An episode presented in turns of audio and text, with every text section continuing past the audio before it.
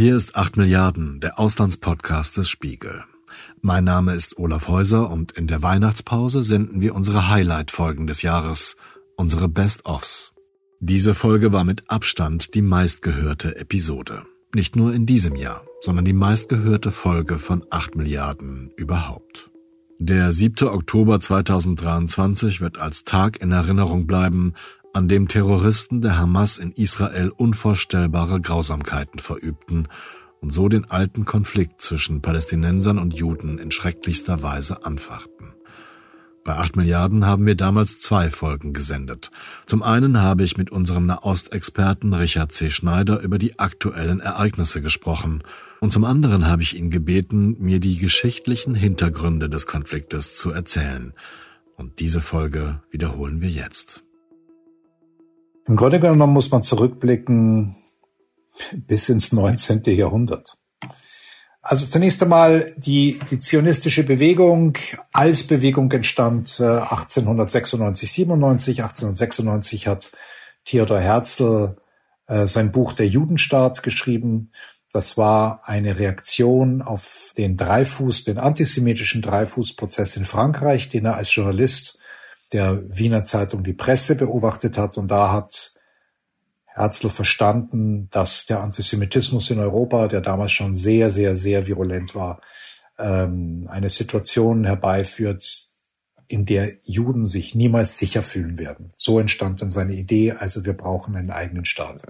1897 hat er dann den ersten Zionistenkongress in Basel gemacht und das war der Beginn der zionistischen Bewegung. Es gab aber schon zu dieser Zeit Gruppen von Juden, vor allem aus Osteuropa, die nach Palästina gegangen sind, dort angefangen haben, kleine Dörfer etc. zu gründen und aufzubauen. Die große Veränderung kam mit dem Ersten Weltkrieg. Im Ersten Weltkrieg haben die äh, Briten Palästina erobert. Es wurde zum Mandatsgebiet und 1917, also noch mitten im Ersten Weltkrieg, hat der damalige britische Außenminister äh, Lord Arthur Balfour den Juden eine nationale Heimstätte in Palästina versprochen. Das war der erste große politische Sieg der zionistischen Bewegung. Was dann parallel entstand, war, dass die Zionisten angefangen haben, immer mehr Juden nach Israel, damals noch Palästina, zu holen, dass immer mehr Juden angesichts auch des wachsenden Antisemitismus, aber auch ihrer Begeisterung für die zionistische Idee nach Palästina strömten. Und das sahen die Araber und begannen damals zu ahnen, was da auf sie zukommt. Und so entstand eine Nationalbewegung. Die wichtigste Figur dieser Nationalbewegung war der damalige Großmufti von Jerusalem, Mohammed Amin al-Husseini, der später ein Verbündeter von Adolf Hitler wurde. Ähm, und so entstand schon in der gesamten Zeit des britischen Mandats ein Clash der beiden Nationalbewegungen. Schon damals begann dieser Konflikt eigentlich aufzubrechen, der zum Teil sehr, sehr blutig war. Es gab Anschläge auf beiden Seiten. Die Briten haben versucht, irgendwie das in den Griff zu kriegen und konnten es nicht. Im Filmarchiv der British Patay finden sich einige Wochenschauberichte aus der damaligen Zeit. Man kann diese kurzen schwarz-weißen Filme im entsprechenden YouTube-Kanal von British Patay ansehen und Sie finden den Link dazu in der Beschreibung dieser Folge. Einer dieser Filme zeigt Razzien britischer Soldaten im Jahr 1946. Die Soldaten finden schließlich mit Hilfe von Suchhunden ein geheimes Waffenlager nahe Gaza, angelegt von zionistischen Terroristen. Das wird aus der Beschreibung des Videos klar, wo es heißt, dass neben den Waffen auch Davidsterne gefunden wurden.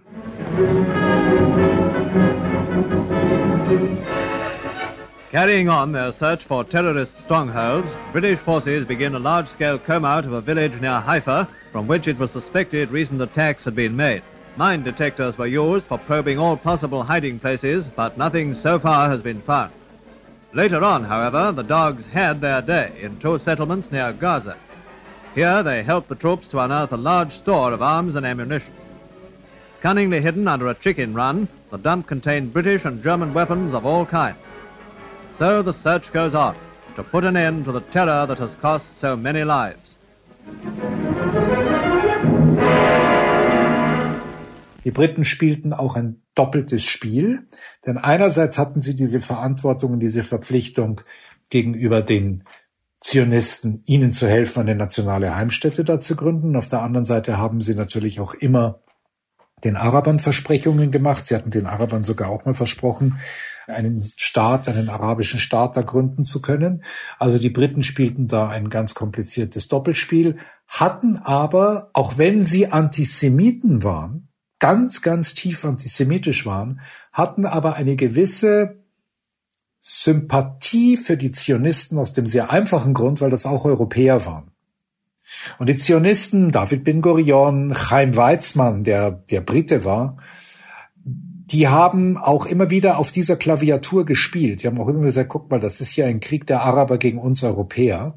Und Chaim Weizmann, der, der damalige, fast muss man schon sagen, Botschafter der zionistischen Bewegung war, war in, in Großbritannien ein, ein großer Held, weil er als Chemiker eine Form von Acetonmischung äh, entwickelt hat, mit der die Briten extrem effektive Bomben für ihren Kampf im Ersten Weltkrieg bauen konnten. Die Briten waren Chaim Weizmann extrem dankbar, dass die Armee so erfolgreich war, hat viel mit dieser Erfindung von Chaim Weizmann zu tun. 1947 wurde entschieden, das Gebiet zwischen Juden und Arabern, von Palästinensern war noch nicht die Rede, aufzuteilen, wie es in dieser Wochenschau aus eben jenem Jahr erklärt wird. Während die jüdische Seite jubelte, fühlte sich die arabische Seite betrogen. Die gegenseitigen Attacken der vergangenen Jahre und Jahrzehnte mündeten darin, dass die arabische Seite den Heiligen Krieg erklärte. Und schon damals die Angst äußerte, dass das Heilige Land ein rein jüdisches Land werde. The Palestine Commission has issued its report. The commissioners declare that the hoped for united nation of Jews and Arabs is impossible. In the Holy Land, they examined all aspects of the problem. They recommend that Palestine be partitioned, a sovereign Jewish state to occupy this territory, here an Arab state to include Transjordania, and this strip, including the holy cities, to remain under British mandate. Jews have settled in Palestine from all over the world since the Great War, when Britain incautiously promised them the Holy Land as a national home. There are now 400,000 Jews there. By Western methods, they've built the prosperous modern city of Tel Aviv, population 130,000. As Jews increased, introducing up-to-date farming, Arabs feared that the Holy Land, unchanged for 2,000 years, would become a wholly Jewish country. Und Was dann letztendlich passierte, war, dass dieser, dieser Krieg zweier nationaler Bewegungen, dieser Kampf zweier nationaler Bewegungen immer extremer wurde, dass die Zionisten bis dahin, bis 47, 48 Land aufkauften, und zwar regulär und ganz legal Land aufkauften. Und zwar auch Land aufkauften von Arabern, von Muslimen, die dafür irrsinnig viel Geld bekommen haben. Und das war alles legal. Was dann allerdings passierte, war, dass die Menschen, die da auf diesem Land lebten oder dieses Land sogar bebauten, dann von den Zionisten vertrieben wurden, teilweise mit Hilfe der Briten. Weil die wollten nicht gehen und haben gesagt, ja, aber eigentlich ist das doch unser Zuhause. Und dann haben die Zionisten den Briten gesagt, hey, hier ganz legal Kaufvertrag, also bitte die Leute hier weg. Das brachte natürlich noch mehr böses Blut und dann wurde es, das wurde immer schlimmer so. Und dann haben wir natürlich schon 1947 einen sehr offenen äh, Krieg, wo es dann immer mehr auch um, um Land und wer, wer bleibt und wie geht das alles. Es gab, es gab Pogrome, es gab das Pogrom von Hebron äh, 1929. Da lebte eine jüdische Gemeinde fast ununterbrochen über 800 Jahre und wurde an einem Tag wurden über 60 Juden dort abgeschlachtet. Übrigens mit genau demselben Vorwand wie jetzt gerade eben.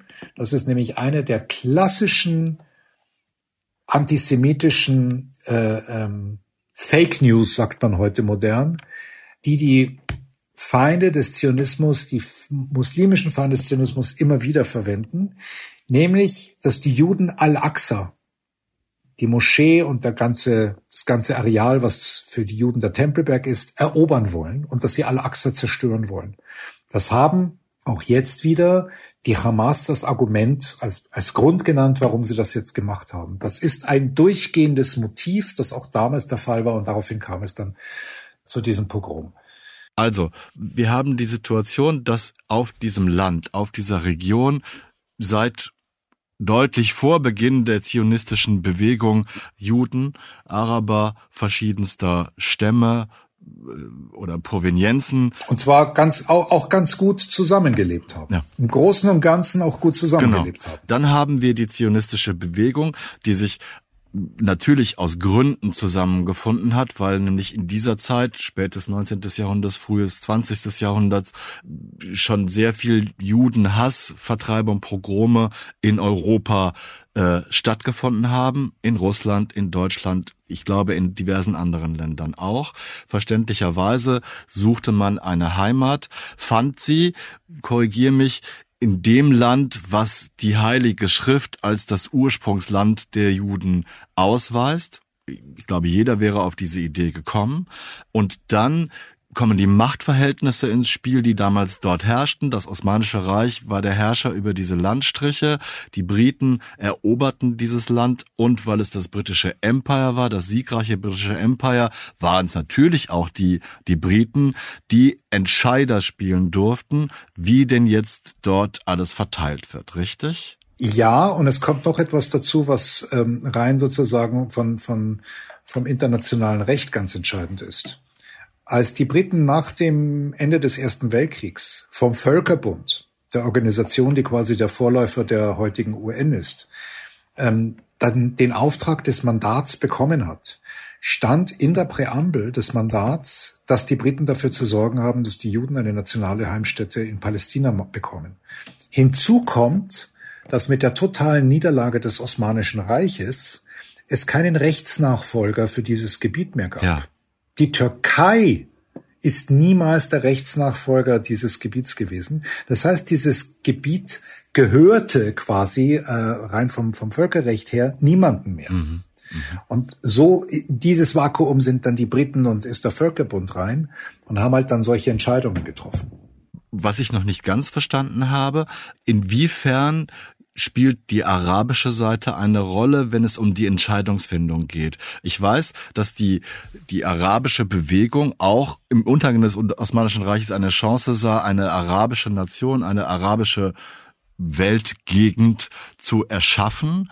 Auch zwischenzeitlich die Idee war, dort einen arabischen Staat aufzubauen. Ich möchte eigentlich nur wissen, inwieweit die arabische Seite an dem Prozess der Entscheidungsfindung, den die Briten überwacht haben oder geführt haben, beteiligt war. Naja, die, die, ist ja klar, also diese Nationalbewegung, die sich in Palästina entwickelte, also eigentlich dann schon eben eine palästinensische Nationalbewegung, die wollte A nicht zulassen, dass die Juden dort einen Staat bekommen, mhm. weil sie natürlich dieses Gebiet als das ihrige angesehen Klar. haben. Und was äh, Husseini wollte, war, dass das eine große national-arabische Bewegung wird, die diesen Kampf als gesamte arabische Umma, quasi als arabische Gemeinschaft gegen die Zionisten führt. Das ist aber im Grunde genommen nie wirklich gelungen. Und das ist auch nach der Gründung des Staates Israel. Und das sieht man immer wieder bis heute. Es gibt für die Palästinenser auch eine, eine Tragödie eigentlich. Es gibt auf der einen Seite die arabische Solidarität.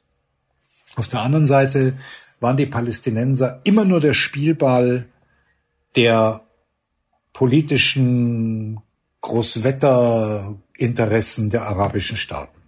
Als 1948 im sogenannten israelischen Unabhängigkeitskrieg etwa 700.000 Palästinenser geflüchtet sind oder von den, von den Israelis, von den Zionisten ähm, vertrieben wurden, haben, sie haben die sich in äh, zum Teil in arabische Länder geflüchtet und sind dort aber immer als Flüchtlinge behandelt worden. Es gibt ganz wenige Länder, die diese Menschen dann komplett aufgenommen, integriert haben. Jordanien gehört dazu. Mhm.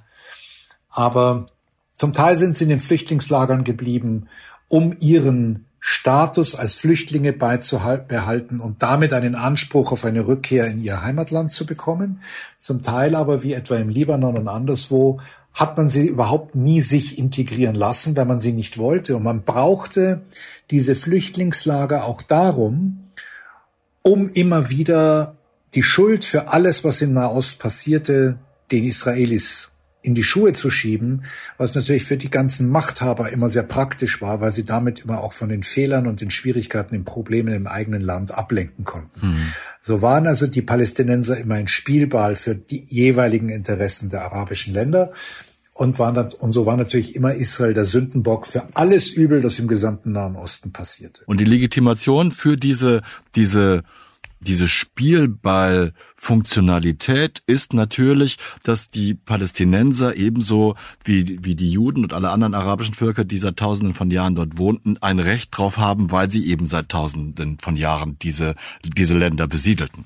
Ja, und ich meine, das ist, das ist ja ein, ein entscheidendes Unglück ist dieses Konfliktes ist ja, dass beide Seiten in Anführungszeichen Recht haben. Ja. Ich sitze als Palästinenser seit Jahrhunderten auf einem Stück Land, das schon mein Vater, mein Großvater, mein Urgroßvater bearbeitet hat. Das ist mein Zuhause. Klar. Ja. Plötzlich kommen irgendwelche Menschen aus Europa und sagen, du, sei mir nicht böse, schau mir dieses Buch an. Dieses Buch ist irgendwie 3000 Jahre alt und da steht drin, das hat mir Gott gegeben. Du hast jetzt mal hier dich zu verpissen. ähm, da würde ich auch sagen, entschuldige, sonst, sonst geht's dir noch gut. Was ist, was ist jetzt mit dir los? Ja? Und auf der anderen Seite gibt es natürlich in der Tat aus der jüdischen Sicht immer diese Sehnsucht nach Zion, nach Jerusalem, nach Israel, ins heilige Land zurückzukommen. Das ist der Ort, wo man herkam. Da wurde man mal vertrieben mhm. durch die Römer. Mhm. Da gibt es eine emotionale, eine historische Verbindung. Juden haben auch immer in Palästina gelebt. Man brauchte einen Ort, wo man in Sicherheit leben kann, weil in, vor allem in Europa konnte man nicht mehr in Sicherheit leben was natürlich dann durch die Shoah nochmal ja. in brutalster Weise klar und deutlich wurde. Und, und so standen sich halt zwei Völker mit zwei oder zwei Nationalbewegungen mit zwei jeweils verständlichen, nachvollziehbaren Ansprüchen gegenüber. Und ich glaube, was, was für mich, der sich mit dieser Region jetzt schon so lange beschäftigt, immer am meisten faszinierte, ist, wenn man sich diese beiden Narrative die, das palästinensische und das israelische Narrativ anschaut, dann sind die halt so wahnsinnig konträr. Und dann sind die natürlich in ihrer Wahrnehmung auch komplett anders über die genau gleiche Situation, was ja logisch ist. Also einfachstes Beispiel 1948, unmittelbar nach der Ausrufung des Staates Israel, überfallen fünf arabische Armeen äh, den jüdischen Staat. Es kommt zu einem Krieg. Äh, Israel gewinnt den. So, dieser Krieg heißt, Unabhängigkeitskrieg für die Juden, für die Israelis.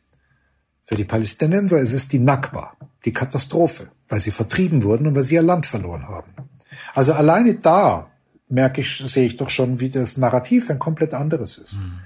Dann werden ja Narrative entwickelt und Narrative bestehen zum Teil aus historischen, realen Fakten. Sie bestehen aus Mythen und Legenden und sie bestehen auch aus Propaganda. Was will ich an meinem eigenen Narrativ so aufbauen, dass es meinen Interessen als Volk, als Nation, als Staat am meisten dient. Das ist nicht nur in, in dieser Region so, das ist überall auf der Welt so. Und wir sehen es jetzt gerade ja ganz deutlich an der Argumentation von äh, Putin, warum er diesen Krieg führt. Ja, also das ist ja ein Narrativ, wo ich ja mir als, als objektiv von draußen drauf guckender Mensch sage, was erzählst denn du da für einen Schmarrn? Aber gleichzeitig, das ist sein Narrativ, das er seiner Bevölkerung verkauft.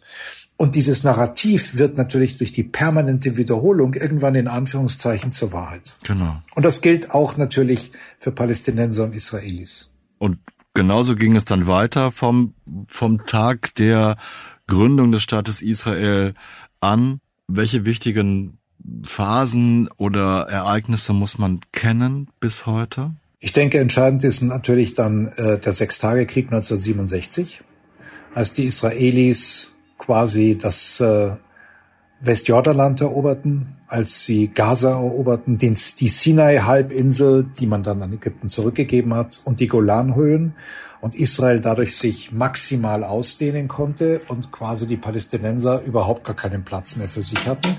Auch der Sechstagekrieg findet sich als Wochenschaubericht bei British Patay. Hier treten zwei wichtige Figuren der israelischen Geschichte auf. Moshe Dayan, der Verteidigungsminister mit der Augenklappe, und deshalb auch einer der ersten Politiker, der mir aus meinen Kindheitstagen in Erinnerung geblieben ist, und Ariel Sharon, der damals die siegreiche Panzerbrigade befehligte und später als Ministerpräsident zeigen wollte, dass der Tempelberg in Jerusalem ein Heiligtum für beide Seiten darstellt, sagen die Israelis. Und durch seinen Besuch dort die zweite Intifada auslöste, sagen die Palästinenser. Jerusalem. Israeli Prime Minister Levi Eshkol must be the proudest man in the world, especially when he entered into the Jordanian sector of Jerusalem and to stand before the Wailing Wall. To world jury, a deeply emotional occasion of great historic importance. Hero today of the Jewish peoples, General Moshe Dayan, Defense Minister and architect of the swiftest, most overwhelming victory of all time. Dazu muss man aber auch wissen, dass das Westjordanland bis 1967 auch nicht den Palästinensern gehörte, sondern es gehörte zu Jordanien, dass dieses Land im Unabhängigkeitskrieg annektiert hat. Also auch das Land gehörte ursprünglich dann äh, nach 67 nicht oder vor 67, aber danach auch nicht den Palästinensern. Und erst 1988 hat König Hussein von Jordanien gesagt, ich verzichte auf das Westjordanland, das gehört den Palästinensern, ich will damit nichts mehr zu tun haben. Interessanterweise ist die Annexion des Westjordanlands durch Jordanien nur von zwei Staaten anerkannt worden. Das eine waren die Briten und das andere war Pakistan. Der Rest der Welt hatte das nie anerkannt. Das ist übrigens eines der vielen Argumente, warum die Siedlerbewegung sagt, dieses Land hat den Palästinensern nie gehört. Wir sind, wir nehmen ihnen nichts weg. Das Osmanische Reich hat nicht mehr existiert. Es gab keinen Rechtsnachfolger. Es gibt im Mandatsauftrag ähm, ganz klar die Ansage, wir haben ein Anrecht auf eine nationale Heimstätte in Palästina. Das beinhaltet das Westjordanland auch. Die Annektierung des Westjordanlands war nie anerkannt international, etc. etc. Das heißt, als wir 1967 dieses Gebiet erobert haben, haben wir eigentlich ein Land, ein Gebiet erobert, das niemanden de facto mehr seit dem Ende des Osmanischen Reichs wirklich gehört hat. Das ist das Argument der Siedler. Zur Tragik dieses nun schon mehr als 100 Jahre alten Konfliktes gehört für mich persönlich, dass es durchaus Momente gab, in denen große Schritte hin zu einem friedlichen Miteinander erfolgten. Der Besuch des ägyptischen Präsidenten Anwar al-Sadat bei Israels Ministerpräsident Menachem Begin 1977 gehört für mich dazu und auch seine Rede vor der Knesset, als zum ersten Mal ein arabischer Staatschef das Existenzrecht Israels anerkannte. Und danach die zwar harten, aber erfolgreichen Verhandlungen in Camp David unter Vermittlung von Jimmy Carter, die schließlich in einem historischen Friedensvertrag mündeten. Bis heute erkennt Ägypten diesen Vertrag an. Sadat wurde 1981 vom radikalen Islamisten Khalid Islambuli ermordet der eben jenes Camp David-Abkommen als Hauptgrund für seine Tat angab. Islambuli wurde 1982 hingerichtet. Viele moslemische Fundamentalisten und Extremisten sehen in ihm den ersten modernen Märtyrer des Islam. Mit der Ermordung Sadats habe ich persönlich das erste Mal in meinem Leben Notiz von jenem Konflikt genommen auch wenn ich es als damals Elfjähriger noch nicht wirklich verstand, als die Mutter meines ältesten Freundes meinte, dass heute die Hoffnung auf Frieden ermordet worden sei. Und dann muss man die ganzen anderen Kriege mit anschauen, aber vor allem muss man dann sehen, die Entwicklung ab dem Oslo-Friedensprozess 1993 mit dem Handshake zwischen Premier Yitzhak Rabin und Palästinenserführer Yasser Arafat, mit dem beginnenden Rückzug der Israelis aus Teilen dieser besetzten Gebieten? Den Handschlag zwischen Yasser Arafat und Yitzhak Rabin im Garten des Weißen Hauses von Präsident Bill Clinton habe ich noch sehr gut in Erinnerung, weil ich mich damals wunderte, dass der ehemalige Terrorist Arafat, ja, so hatte ich ihn abgespeichert durch die vorherigen Berichterstattungen, zum Friedensstifter geworden war. Und weil damals mein Glaube an die USA, die mir als Junge so ideal erschienen, zu bröckeln begann. Today, with all our hearts and all our souls, we bid them shalom, salam, peace. We who have fought against you, the Palestinians, we say to you today, in a loud and a clear voice, Enough of blood and tears. Enough. Thank you. Thank you. Thank you. Und dann beginnt auf beiden Seiten die Radikalisierung. Die Radikalisierung in Israel von Seiten der Rechten, die dieses Gebiet nicht zurückgeben wollte, vor allem aus religiösen Gründen nicht, aber auch aus Sicherheitsgründen zum Teil nicht. Und einer zunehmenden Islamisierung der palästinensischen Gesellschaft, einer Radikalisierung auch der palästinensischen Gesellschaft, weil sie von den Israelis nicht das bekommen hatte, was sie sich erhofft hatte und was man ihr versprochen hatte. Und das hat auch etwas zu tun, das kann man in der ganzen arabischen Welt sehen, dass nach einer Zeit der nationalen Bewegungen, die ja auch noch damals der syrische Präsident, der Vater des jetzigen Assad, aber auch Gamal Abdel Nasser in Ägypten wollten. Das heißt wirklich auch so eine nationale arabische Bewegung. All diese Bewegungen sind gescheitert und so wandten sich die Menschen in ihren Suche nach Identität, an Glauben, an Hoffnung dann immer mehr zum Islam. Damit auch eine Radikalisierung. Ganz entscheidend und wichtig ist auch der Einfluss der Islamischen Revolution 1979 in Persien damals noch, also dann im Iran, und der Beeinflussung der Massen mit einer immer fundamentalistischeren Politik, und so entwickelte sich das halt immer weiter und so schaukelte sich das immer weiter auf und es wurde immer unversöhnlicher. Wollte man die ganze tragische Geschichte des Nahostkonflikts erzählen, man käme auch mit mehreren Stunden Podcast nicht hin. Aber man kann sie nachlesen, zum Beispiel bei meinen Kolleginnen und Kollegen auf spiegel.de. Dort finden Sie auch ein Video zur Historie, das mein formidabler Kollege Fabian Pieper gefertigt hat. Und nicht vergessen, dies ist nur das Addendum zur aktuellen Folge von 8 Milliarden, in der Richard C. Schneider die aktuelle Lage in Israel einordnet und mit mir darüber spricht, was die Attacke der Hamas für Israel bedeutet, welche Gefahren die kommenden Militäreinsätze bergen, was mit den Geiseln ist und was danach kommt. Denn den Konflikt selbst auch eine massive Intervention nicht beenden. Das war 8 Milliarden, der Auslandspodcast des Spiegel mit der Zusatzfolge zum Krieg in Israel. Ich danke erneut Richard C. Schneider, dass er mir alles erklärt hat, was ich wissen wollte und dabei nicht auf die Zeit geachtet hat. Ich danke Luca Ziemek, der an diesem Freitag gleich zwei Folgen von 8 Milliarden mischen musste und das, obwohl er ordentlich erkältet war. Vielen Dank, Luca. Und ich danke Ihnen allen fürs Zuhören. Wir freuen uns, natürlich, wer würde das nicht, über eine 5-Sterne-Bewertung bei Ihren bevorzugten Podcast-Apps. Wir freuen uns aber auch, wenn Sie uns schreiben, wenn Sie uns kontaktieren, um uns zu kritisieren, um uns zu loben, wenn Sie mögen, oder einfach, um uns Anregungen zu geben. Sie können uns auch einfach grüßen. Ganz egal, wir freuen uns auf Ihre Zuschriften. Bleiben Sie tapfer und gesund. Ich verbleibe bis zur nächsten Folge, Ihr Olaf Häuser.